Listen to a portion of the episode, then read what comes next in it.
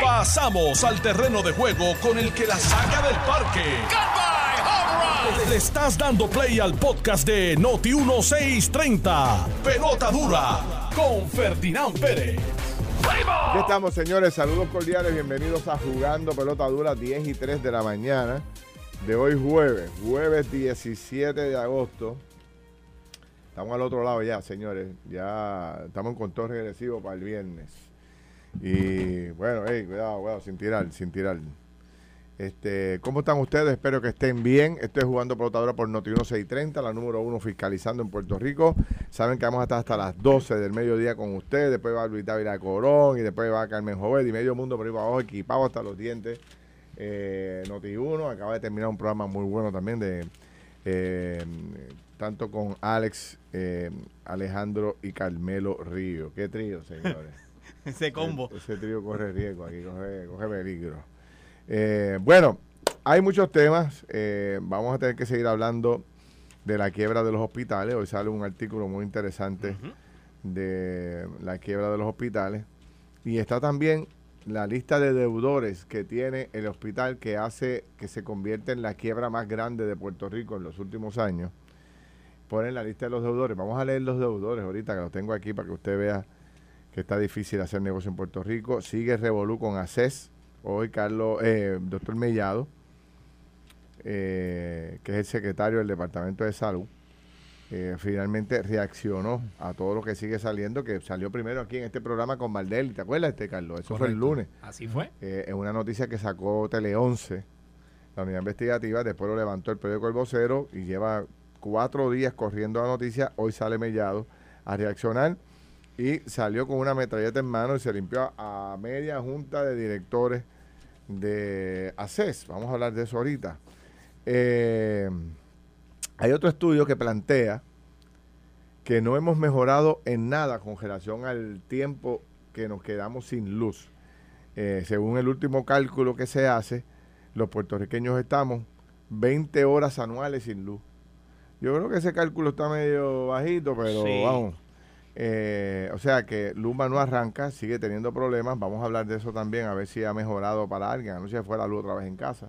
Mi casa Me también. levanté y vi la, el Sí. parpadeo de, de la- de- de los relojes. Eh, Pierlu- Pierluisi está que prende de medio maniguetazo con la crítica que le hicieron del estado de las escuelas. Dice que es una falta de respeto lo que se ha dicho sobre el- la condición de las escuelas. Este y autorizan, esta hay que verla, chicos, hay que verlo. La transmisión, se va a hacer la transmisión en vivo hoy, lo ha autorizado el Tribunal Supremo de Puerto Rico transmitir en vivo la vista de este otro hijo de Putin que eh, abusó de su niña de dos años Así es. y la mató. Y entonces ahí están acusando al padre y a la madre, porque la madre parece que consentía este tipo de abuso. ¿Tú puedes creer eso? Es que es una, una cosa increíble, Sí, Ferdinand. sí, sí, sí. Bueno, pues tienen hoy su día en corte y se va a transmitir en vivo por la prensa del país, imagino que lo va a cubrir. Así que usted me imagino, será te- terrible. Yo no lo pienso, bueno, yo no sé, es mejor no verlo, porque cuando empiecen a narrar las, atro- la- la- las atrocidades que probablemente se narren, Hmm. la gente puede tomar hasta la violencia en sus manos Sí. Y ir detrás de este loco, tú sabes, porque es que lo que van a contar ahí es, es para pelo. Eh, y entonces, ayer hubo una vista pública muy interesante donde se está proponiendo un subsidio de luz para los hospitales. Igual, de la misma forma que lo tienen los hoteles, Correcto. se le dé a los hospitales.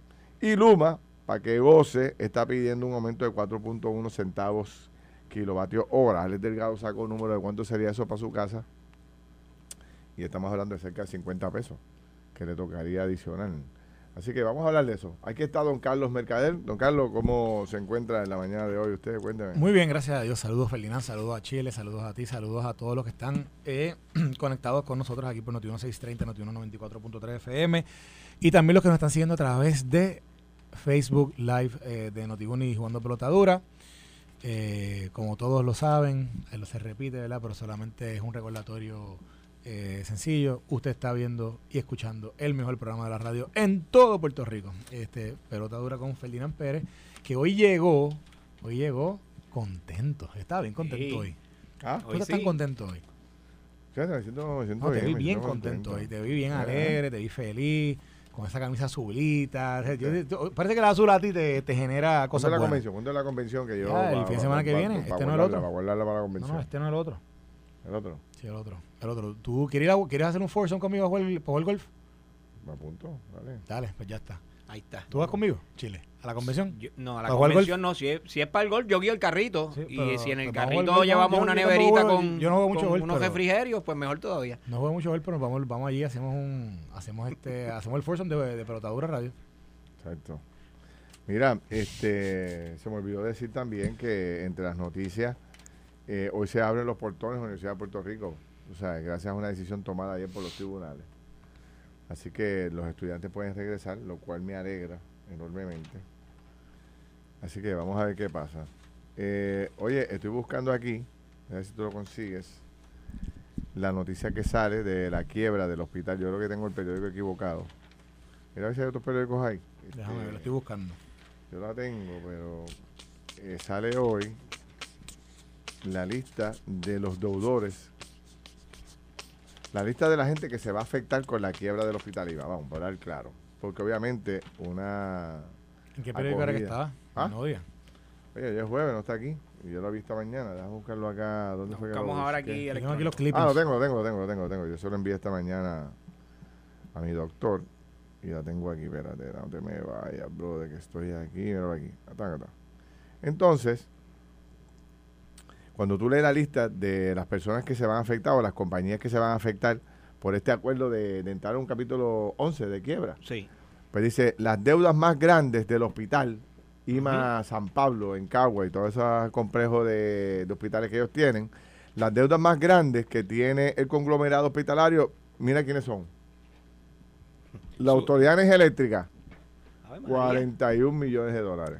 Diablo. ¿Cuánto? 41 millones de dólares. ¿Y por qué nunca le cortaron la luz a ese hospital? La ¿Cuánto? corporación del Fondo de 41 Seguro millones. sí, sí. La corporación del Fondo de Seguro de Estado, 14, no, 15 millones de dólares.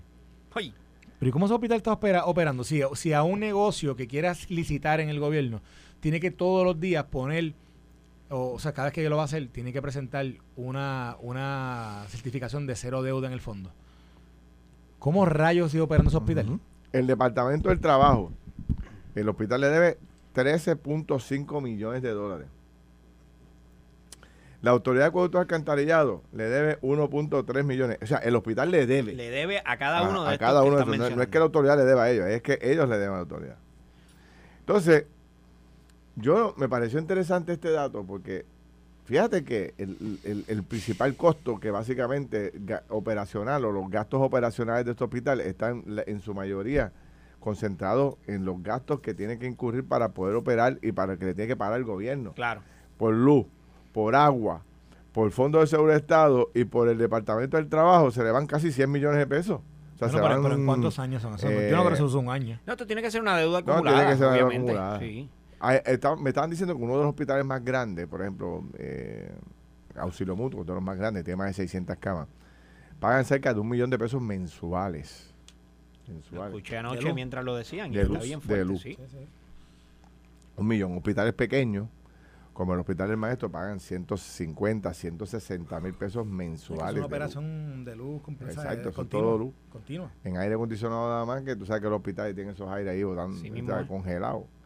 Eh, luz. Equipos, este, hay, hay equipos que son especializados que, Sí. que- que Ahora, cons- consumen eh, mucha energía. Esta quiebra, o esta acogida a la quiebra, pues también afecta a otros grupos importantes, por ejemplo, grupos médicos. Sí.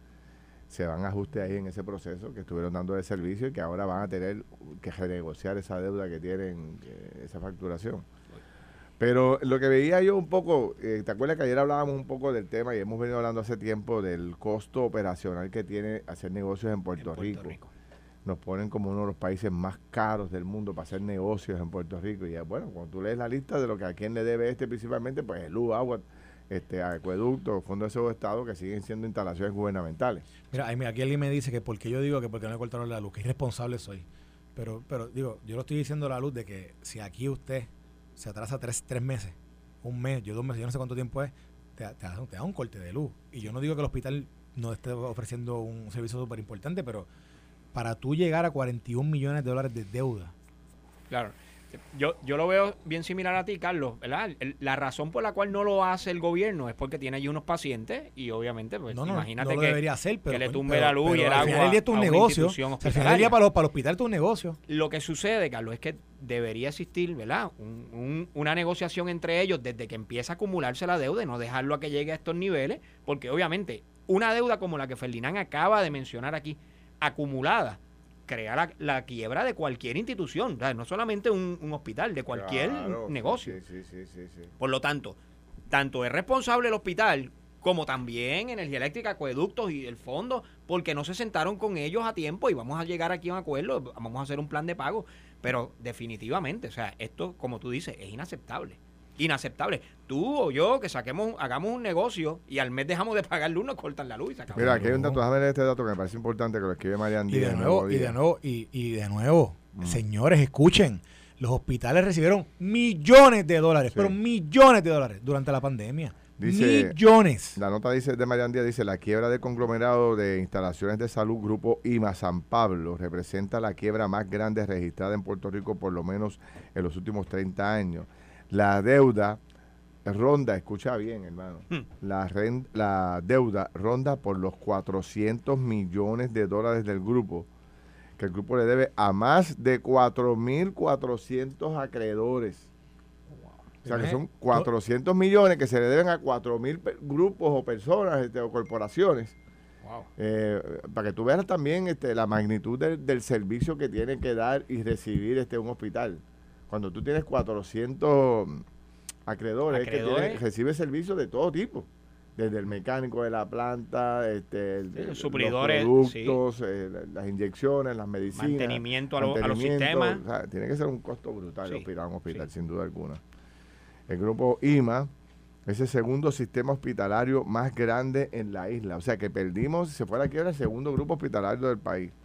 El primero es Metro Pavía. Digo, no se fue, acuérdense, No, que no, no están fue, reorganizando, están reorganizando sus Ujú. finanzas. El primer grupo es Metro Pavía. Fíjate qué interesante. Yo pensé que era eh, auxilio. Auxilio. Metropavía es el primer grupo, por lo que la quiebra supone un gran impacto en todo el entramado de servicios médicos. Cabe señalar que la situación financiera de la industria hospitalaria en la isla es precaria. Esta quiebra va a causar un daño grandísimo a Puerto Rico, no solo a la industria hospitalaria, expresó Humberto García del Boletín eh, de Puerto Rico, eh, publicación que recopila los casos de quiebra en Puerto Rico desde hace 33 años. Fíjate, Ferdinand, tú ha- te acaba, acaban de contestar la pregunta que anoche tú hacías y la repetiste en varias ocasiones y siempre hubo contestaciones como que medias esquivas. Tú preguntabas si en efecto esto iba a causar una crisis en los servicios médicos en Puerto Rico. Y de un lado, bueno, posiblemente, en otro, no, que no. Aquí está la contestación. Claro que la va a causar. Los dueños de los hospitales, ¿tienen ya tienen jets privados? No sé, no lo sé. Bueno, lo que pasa es que vamos, es que mira, mira, mira, vamos, vamos aquí a... Vamos a ver, ¿por dónde va? ¿Por dónde va? Obviamente, los dueños de los hospitales son gente, son multimillonarios. Exacto, pues mira por donde yo voy aquí. En Estados Unidos son billonarios. No, no, esto es una industria que genera un montón de dinero y yo no y yo no quiero singularizar aquí con ninguno. Lo que quiero plantear es lo siguiente. Aquí e- eventualmente, mira, ahora una quiebra, pues ya hay eh, para que ustedes vean porque la autoridad de energía eléctrica está que- estaba quebrada, porque porque si esto es un solo acreedor que le debía 41 millones de dólares, un solo un solo cliente con 100 clientes que le daban 41 millones de pesos, como caramba, la Autoridad de Energía Eléctrica iba, iba a sobrevivir. ¿Qué esperaban? Y eso estrangula a la Autoridad de Energía Eléctrica, por eso es que, la- por eso es que los problemas que ha tenido eh, en el tiempo y lo, que, y lo que estamos viviendo hoy día. Sí. ¿Sí o no? Entonces, no podemos estar aquí a media.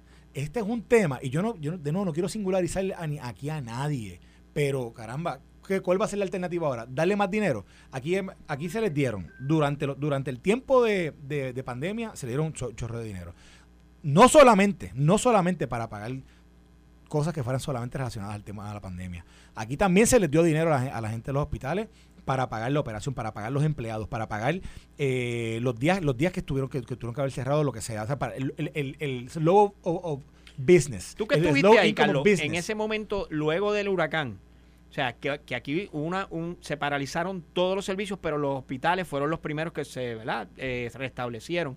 El gobierno desembolsó inmediatamente, o sea, que tú recuerdes, tú estuviste ahí, desembolsó inmediatamente fondos para esos, para esos gastos de los hospitales. Sí, eh, es rápido que, acuérdate que cuando se hace, cuando se hace CARES, CARES se hizo originalmente, inicialmente para atender el tema, el tema de salud el tema de la, de la salud, de la emergencia de salud. porque era, era la emergencia inmediata. Sí, y, y, y, todo era, oye, tú recordarás cuando, cuando el comienzo de la pandemia, todas aquellas, aquellas imágenes que nosotros veíamos de los, de los, de los cuerpos muertos en los hospitales, de las fosas comunes que hicieron en Nueva Recuerdo muy bien esa de lo que comenzó a pasar en Italia, de lo que comenzó a pasar, y, y también de los esfuerzos que estaban haciendo los los enfermeros, ¿tú te acuerdas? Aquellos enfermeros que estaban 16, 17 horas, ¿te acuerdas de aquellos trajes que se tenían que poner? Que Ok, pues cuando se, cuando se asignan dinero federal, porque también hubo dinero estatal, pero dinero federal se asigna inicialmente para atender el estrangulamiento que suponía estaba haciendo la pandemia a, esa industria. Y eso significó más eh, para, para, los servicios nunca se, nunca se detuvieran y pudieran, pudieran continuar la operación, que pudieran, pudieran contratar más personas, que si tenían escasez de empleados, ellos pudieran eh, sustentarla con, con, dinero para poder, para contratar. Que si tenían, que si habían tenido pérdidas, pérdidas de operación, que las pudieran, las pudieran sacar un PPP, que al final fueron, fueron, fueron este, fueron este condonados. Algunos de ellos. No, la mayoría. La mayoría. Eh, a, menos que, hayan cometido fraude, bien poca gente ha tenido que repagar el PPP. Esa es la verdad. Eh, y entonces, yo lo que, lo que planteo es que hay, hay una industria que ha sido muy eh, beneficiada por todo esto, más que les hablé los otros días, el tema de Medicaid y Medicare. ¿A quién beneficia esos aumentos que hemos recibido en los últimos cinco años? Si no es a la industria de la salud y no son a los hospitales, que son los que reciben los pacientes. Entonces, de momento de plantear, ah, espérate, estos tipos están, eh, eh, un, grupo de un grupo de hospitales está en quiebra y mira, tú miras la lista de acreedores y, tú dices, ¿cómo es esto? ¿Cómo es posible? Y tú lo tratas de comparar si fuéramos un ser humano como cualquier si tú tuvieras un negocio como cualquier ¿verdad? O que fuera un hospital, ¿te condonarían una deuda como esa? ¿Te, te, mantendrían el servicio con una deuda como esa? No, no lo harían. Es que no lo harían porque no lo hacen. Mira, mira, hay mil ejemplos de cómo no lo hacen. Y entonces de momento decir, ah, pues es que, es que la economía, es que aquello, que lo otro. Mira, pues yo pienso que los negocios uno tiene que hacer el ajuste.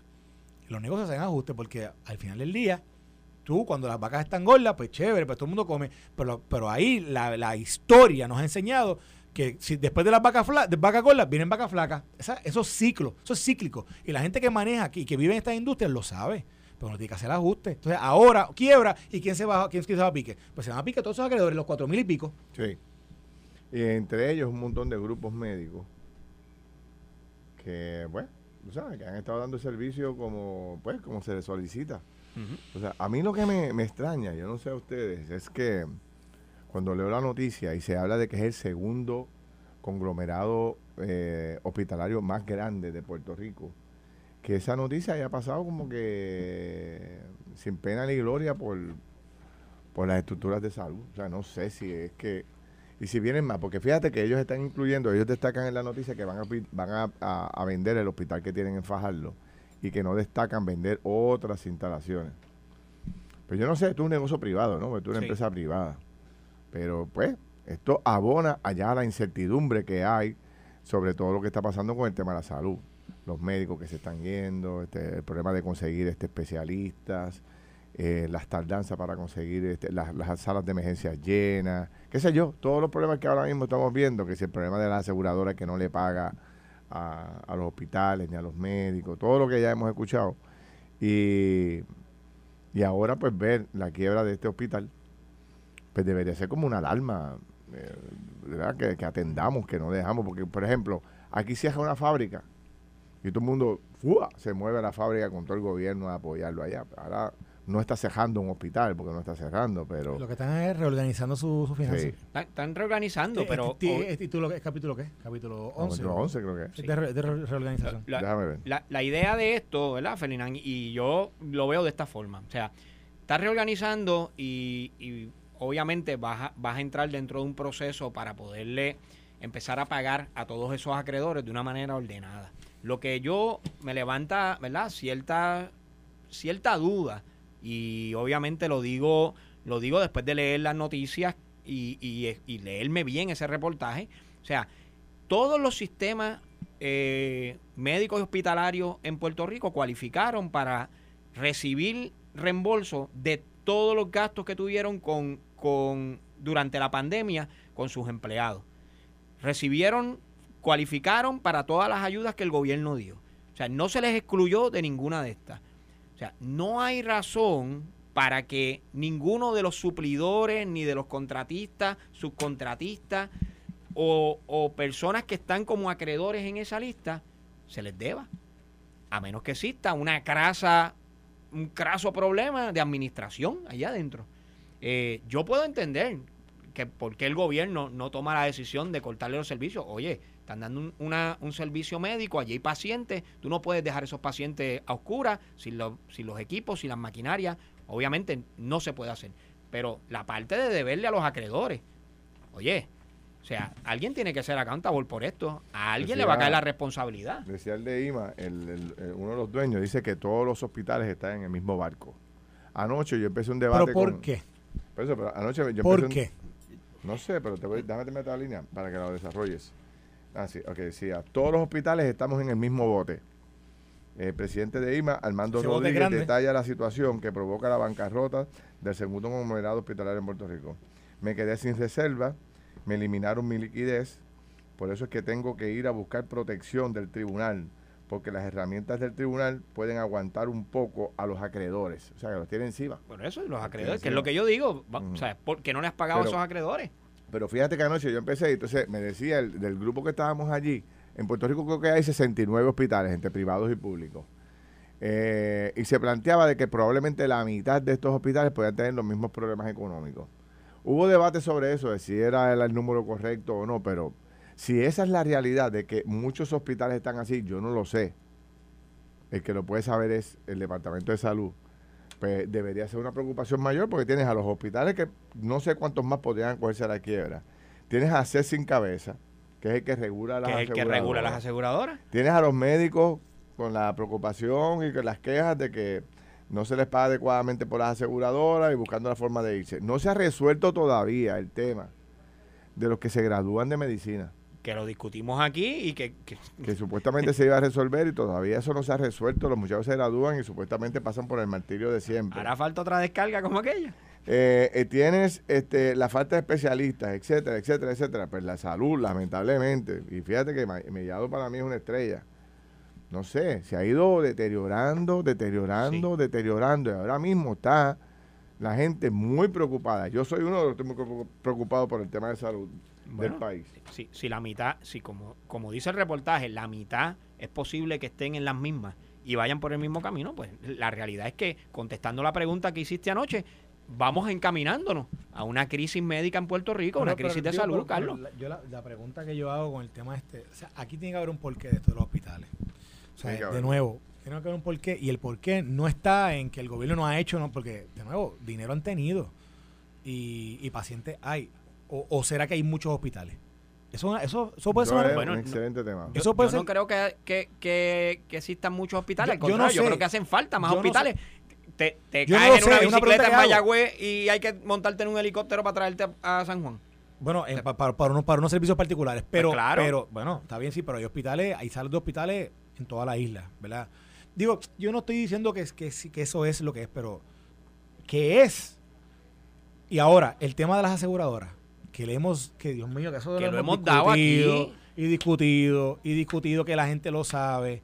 Hermano, porque, porque es que, porque ese tema no se le puede poner el frente y, finalmente eh, a, a resolverlo. Mira. Hace- ahí, ah, yo me acuerdo que Ima mencionó el tema de Triple S. ¿Te acuerdas? Que creo que, que Sí. Triple S le canceló los contratos. ¿Por qué? Bueno, Carlos, fíjate, lo- los amigos que nos escuchan están escribiendo y, y- y uno nos escribe y nos dice, mire, las tarifas que pagan los planes médicos no están actualizadas a la inflación, no hay ajuste e incremento en las tarifas por más de una década.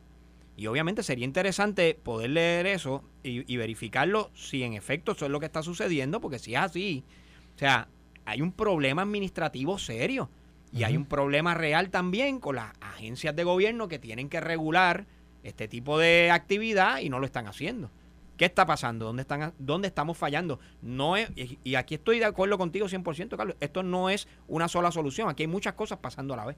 Bueno, hay que hacer una corta pausa. Cuando regresemos, vamos a hablar de eh, lo molesto que está el gobernador por la crítica que se hace y también vamos a hablar de eh, otros temitas que están corriendo sobre ahí, el tema de lo que está ocurriendo dentro de ACES y también eh, el pedido de aumento de la factura de la luz. Vamos a sacar, vamos a sacar un cálculo Vamos a llamar a Alejo, si Carlos lo tiene o tú lo tienes, Chile, vamos a sumar. Búsquete tu factura, que tú la tienes que tener por ahí este, guardada en el celular. Y vamos a sumarle ese 4-1% que plantea el Luma que necesita para poder cuadrar la caja. Venimos rápido. Estás escuchando el podcast de Pelota Dura, en Noti1 con Ferdinand Pérez. Bueno, mis amigos, continuamos aquí en Jugando Pelota Dura por Noti1 630, 10 y 30 de la mañana. Y se incorpora al juego, señoras y señores, esto se pone interesante. Promete, promete. Este Ahora fue. Toro Toniel Fon. Buenos días, buenos días. Bueno, vengo con media boca dormida, así que hoy sí que me, hoy sí, baja, hoy. No, sí, no, no, hoy puedo decir cualquier cosa y no me doy cuenta la lengua. Hoy lo cojo adormecido. Puedo decir cualquier cosa y le echa la culpa a la A la anestesia, así que. Oye, estaba, esta mañana fui a hacerme una limpieza y terminé regándome una cari, hora y media ese doctor encima de uno allí, pero. Pero gracias, doctor. Beso allí. Uno casi nunca quiere hacer el dentista ahora porque sí, la verdad que esos trámites cuando te ponen esa inyección para adormecerte, la verdad que es otra cosa. No, pero aquí estamos, aquí estamos. ¿Cómo estás, pastor? ¿En términos generales? ¿Bien? Muy bien, todo tranquilo, gracias al Señor, todo, todo, todo chévere. Así que trabajando. quería incorporarlos a esta conversación. Hoy Luma sale haciendo un nuevo pedido de aumento en la factura para poder atender, eh, ¿verdad?, su, su, sus costos, su operación. Y está pidiendo que se le aumente en un 4%, 4.1% la factura a los puertorriqueños para ellos poder tener el ingreso necesario y poder operar. Eh, Alex Delgado hizo, no sé si lo tienes, Carlos, hizo un cálculo, o no sé si Alex nos está escuchando, que para venir un momentito para explicar su cálculo. Yo, yo escuché esta mañana y él dijo que eran como 50 y pico dólares. 54 dólares. Exacto. Sí, que representaba 54 dólares. Ahora, yo no sé si es mensual, mensual. Ajá. 54 dólares más mensuales. Alex debe estar gastando como unos tres y medio, 400 dólares mensuales allí apartamento de lujo, seis cuartos, tres cocinas, 18 baños. esa factura de luz de Ale como la de un hospital. así casi. Tú cédete por lo menos, tú cédete. No, no, Ale debe estar pagando como unos 3 o 400 dólares. 50 dólares me, pareció como que mucho. O sea, de un 4% de una factura de 400 dólares no debe de ser tanto, pero pero 50 dólares es un montón de dinero. Estamos hablando de una casa. Imagínate cuánto representa esto en un negocio. Este, ¿Alguien tiene el número para ver si lo, lo, conseguiste, Carlos? Lo de Carlos lo está buscando, pero en el interín, mira, nos, escribe Juan y nos dice que el, que el kilovatio hora está 19.33. Que bajó, eso bajó. Exacto. Pero si le subes el 4.1% que está solicitando Luma, se trepa en un 21%. Así que, o sea. 19 más 4 son 23. Ah, en 23, perdóname. En 23. Alex, Alex, estableció que él paga, que él estaba pagando 263 mensuales. 263. Y que con el aumento que se, que se propone, que no estaba, que no está aprobado, pero que se propone, eh, le aumentaría 52 dólares mensuales. ¿Cuánto paga un, apartamento de, de, ese nivel eh, que paga aquí 200? ¿Cuánto paga en Orlando? Usted conoce tanto de la ciudad de Orlando, más o menos. No, no, pero no, Yo encuentro que está más o menos igual. Yo creo que está más o menos más o menos lo mismo. La diferencia quizás es allá. Allá sí se tiene el aire 24 horas al día prendido, por lo general son aires centrales, también tú tienes allá el factor de la calefacción, ¿verdad? Que allá la calefacción es un poquito más cara en ese sentido, los aunque estamos en Orlando, los que estén en Orlando, las temperaturas bajan bastante, ¿verdad? en, durante el tiempo de Navidad se pone frío, así que es un promedio. En realidad, yo, yo no sé cuánto, yo había estado escuchando, Felirán, que en realidad Puerto Rico tiene una, un, nivel competitivo con las otras jurisdicciones de Estados Unidos. Yo no sé cuán cierto sea eso, no, en realidad, hora. No, Puerto Rico es más, Puerto Rico es más alto, ah, el, más alto es Hawái y, y después va Puerto Rico. Pero es entendible que Hawái es más alto que una isla. Y, tenemos que entender que también Puerto Rico siempre va a ser el kilovatio hora, va a ser un poco más alto que, en otras jurisdicciones, ¿verdad? Pienso yo. El problema aquí me parece a mí Es el servicio. Es el servicio. me, parece a mí es el servicio. Me parece a mí que, ¿verdad? Y también todo el hecho de que Puerto Rico no se acaba de renovar en, en- en todo el sentido de la palabra. Muchas de estas cosas se podrían minimizar y el impacto se podría minimizar si realmente le diéramos. Mira, para que, eh, para, para que tengan una idea, agosto 23, agosto 2023, Alabama, 12.41 centavos por kilovatio. Alaska, Agosto 2023. esto es esto hoy, esto estoy dando los rates de Esto es hoy, hoy. a nivel de los Ajá. estados. Vamos, vamos a 12, escucharlo. Alabama, Alaska, 12, 12 centavos con, 40, con 12.41. Alaska. Alaska 22.54 centavos kilovatios hora. Arizona 13.16. Arkansas 9.99. California 19.90, como el de nosotros. Está como no- el de nosotros. Colorado 12.28. Connecticut 21.62. DC 13.21 centavos. Delaware 12.5 centavos. Florida 11.37 centavos. Georgia 12.26 centavos. Hawaii 32.66 centavos. Idaho 10.58, Illinois 12.56, Indiana 12.02, Iowa 13.81, eh, Kansas 11.56, Kentucky 10 centavos 56, Luisiana 9, pun- 9 centavos 37 el kilovatio, Maine 16.16, Maryland 13.92, Massachusetts 21 como nosotros, eh, Michigan 16.07, Minnes- Minnesota 14.09, Mississippi 11 centavos, Missouri 13.23, Montana 11, Nebraska 11.3, Nevada 11.6, New Hampshire 19.63 como el de nosotros, eh, New Jersey 15 15.64, New Mexico 13.37, Nueva York 19.30 centavos kilovatios como nosotros, Carolina del Norte 11.24, North Dakota 12, Ohio 12, Oklahoma 10, casi 11, Oregon 11, Pensilvania 14, Rhode Island 18.64 como nosotros, South Carolina 12, South Dakota 12, Tennessee 10. De todo lo que te he dicho, ahí hay como 5 estados o 6 que están como nosotros. Eh, obviamente por encima Hawái, Connecticut eh, y mencioné y, mencioné- y Alaska. Y Alaska. En términos de costo. Aquí Por- por kilovatio hora. Volvemos a lo mismo. Aquí el punto es el tema de- del servicio. Yo creo que el, el- el- el punto aquí en Puerto Rico es eh, acumulativo, porque si fuera el costo de luz nada más, pero estamos hablando de todos los otros impuestos, estamos hablando eh, el mal servicio, ¿verdad? la lentitud de los permisos, la lentitud de hacer negocio, este, cuando tú vienes a ver todas las restricciones que existe, pues se incrementa, se incrementa este, ¿verdad? este problema y que lamentablemente es la sobrecarga que hay dentro de todos los empresarios, emprendedores en Puerto Rico y de la gente como tal en general. ¿Sabe? Eh, el, el factor de la luz es una de las cosas que tenemos, pero realmente el factor acumulativo de todo es lo que hace que esto se sienta todavía cada vez más. Me parece a mí, ¿verdad? Yo, yo- yo estoy de acuerdo 100%. O sea, cuando una persona va, por ejemplo, va- vamos a montar un negocio en Puerto Rico, la- el análisis que se hace es cuánto voy a gastar en cada uno de estos servicios que necesito, esenciales para operar mi, mi, mi negocio.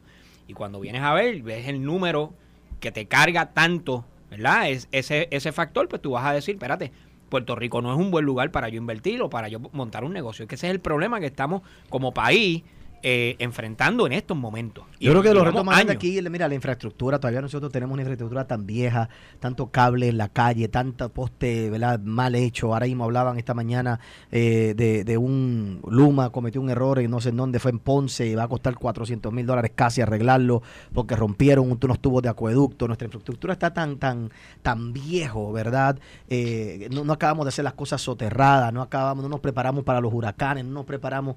Y para mí ese, ese es el más grande problema. Si usted se fija, vuelvo y repito, estamos en un rate bastante competitivo y tenemos que saber que en la isla, en la isla, nosotros vamos a tener un costo más grande porque estamos, estamos desconectados del grid completo de los Estados Unidos.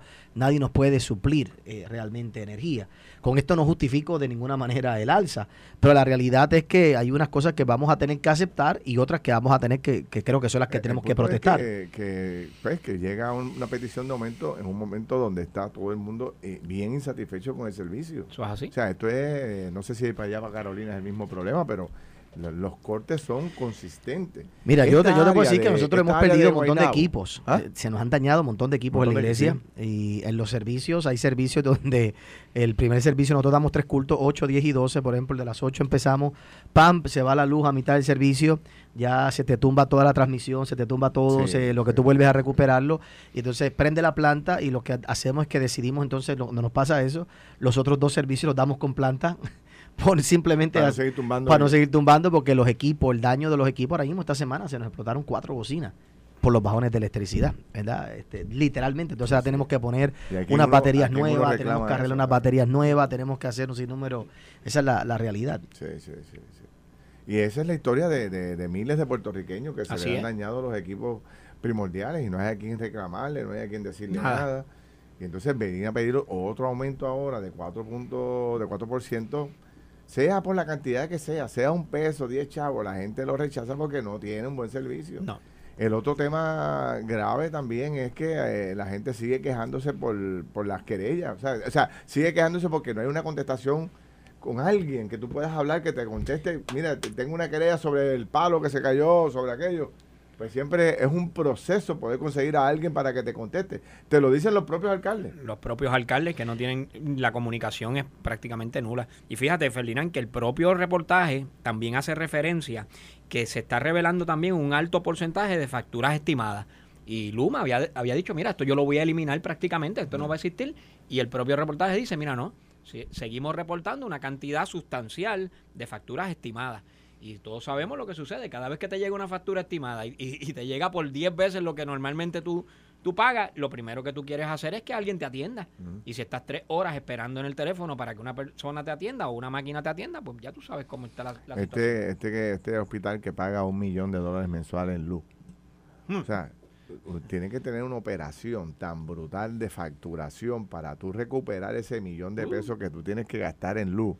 O sea, tienes que dar un servicio, no solamente dar el servicio y tener una clientela brutal, sino es que el mecanismo que tú tienes de facturación para cobrar ese dinero, para poder pagar y estar al día con, con, con energía eléctrica, y entonces, o con Luma. Y entonces súmale a eso las panaderías, los restaurantes, este, las pizzerías, toda esta gente que necesitan tanta luz para poder operar. Sí. La verdad que es bien difícil un aumento adicional cuando cada rato tienen que hacer lo que dice el pastor, continuar operando con plantas. O tener que hacer una inversión en placas solares grandísimas para poder este, porque el sistema no, porque nadie confía en el sistema. Ahora, ¿cuál sería la solución? ¿Cuál sería? No sé, estoy preguntando aquí. No, aquí. no, bueno. ¿Qué ustedes opinan? ¿Cuál sería la solución, Yo no Chile? sé, porque dinero no es, porque dinero hay como centellas. ¿sabes? El de Luma dijo que solamente habían utilizado 600 millones de 9 mil millones que tienen para restaurar, para reparar equipos. Sí. Solamente han utilizado 600 millones. En todo este tiempo, 600. De todo el dinero que tienen allí disponible para reparar. O sea, que es que Yo- ahí viene entonces el otro problema, que si no hay mano de obra, que si aquello, que si lo otro. pues. Seguimos regados en la misma discusión y no, y no resolvemos.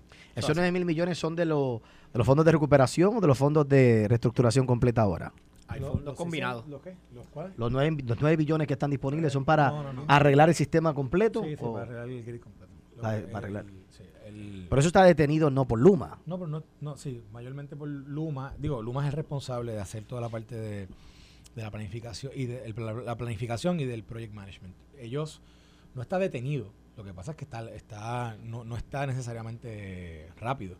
O sea, aquí hay un, eh, había un tema, eh, había un tema de, de- de que los planes que se hicieron para la, la reconstrucción del grid y del sistema completo, pues obviamente se estaban tomando unos proyectos iniciales que tenían que ver, por ejemplo, que sé yo, tenían que ver con unos, con unos eh, en un momento que iban a meter yo no sé cuántos miles de postes, en otro iban a hacer una, iban a cambiar una, una- unas líneas, etcétera, iban a, iban a arreglar el- la subestación de, de, de Vieques y Culebra, Ujú. iban a arreglar pues, que los proyectos, que el proyecto grande como tal de Palo Seco o, de, o de una nueva generadora todavía generatriz no se estaba, no se, no se estaba llevando a, a- a cabo como tal.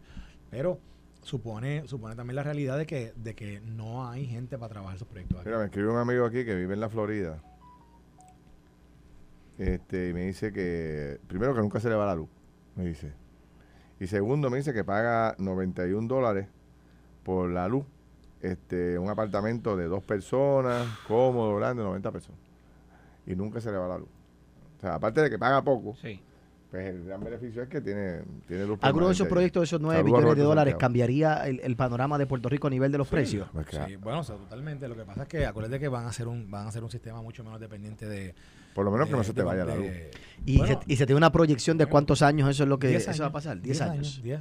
Porque entonces eso, eso vienen postes nuevos, cablería nueva. No, pero no, tiene viene una generadora nueva, tiene, unos, tiene motores unos- unos nuevos de tiene generación. microgeneradores, tiene una, genera- una generación Sí. más lógica. Se supone que no se te vaya, ¿ves? ¿Y por qué el gobierno no ha puesto un énfasis en que se haga ese proyecto y, y- y desplegado todo un equipo de trabajo para que entonces Buena eso se haga ya y pregunta. se comience ya? Si tú le Bueno, se- preguntas al, buena al pregunta. gobernador, él te va a decir que no, que muchachos, que, Bueno. no, que no O sea, vivimos o en Puerto pregunto por el Rico mismo FEMA, porque ha venido- la obra ha venido- ha cinco veces la de- la calle y eso está... Ha venido cinco veces la de Biden aquí y entonces, Sí. ¿verdad? ¿Por qué no le mete mano al asunto? No, pero me parece que es que usted y yo no vivimos en Puerto Rico, pues eso es lo que dice.